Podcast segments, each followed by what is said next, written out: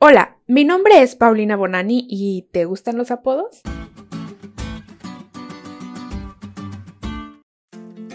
¿Alguna vez has oído hablar del rey Felipe de Borbón? A menos que seas muy aficionado a la historia, seguramente no, pero no te preocupes, yo aquí te cuento un poco.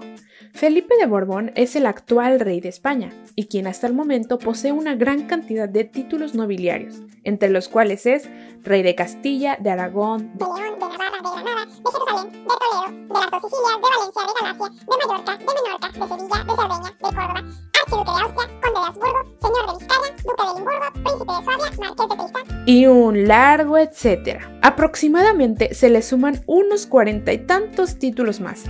Y así como él, en el mundo han existido muchísimos reyes con listas enormes de títulos nobles, pero a pesar de esto, ninguno de ellos ha recibido epítetos tan solemnes como Cristo Jesús, nuestro noble príncipe de paz. En Isaías y en realidad en toda la Biblia, al Mesías se le describe con diferentes adjetivos calificativos y nombres como consejero admirable, Dios fuerte, Padre eterno, príncipe de paz.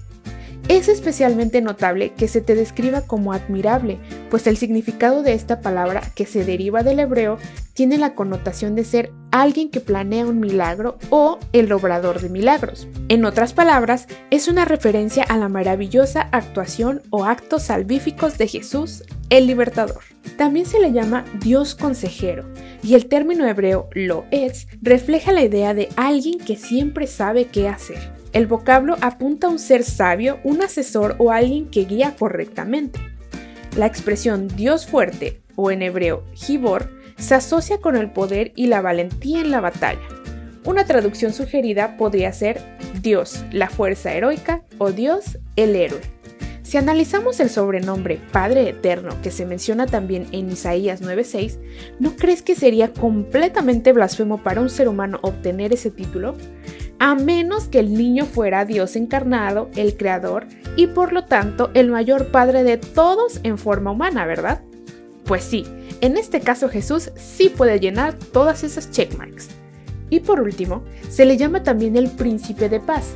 La palabra hebrea traducida como paz implica mucho más que una ausencia de conflicto, incluye prosperidad, bienestar y seguridad. Y sí, este líder traería bienestar y establecería y mantendría su gobierno en juicio y justicia para siempre. Eso es lo que se nos ha prometido y se le prometió al pueblo de Dios desde los días de Isaías.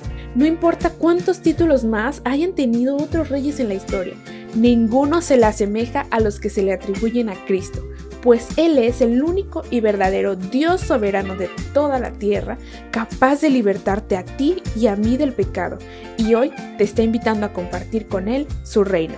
¿Aceptarás?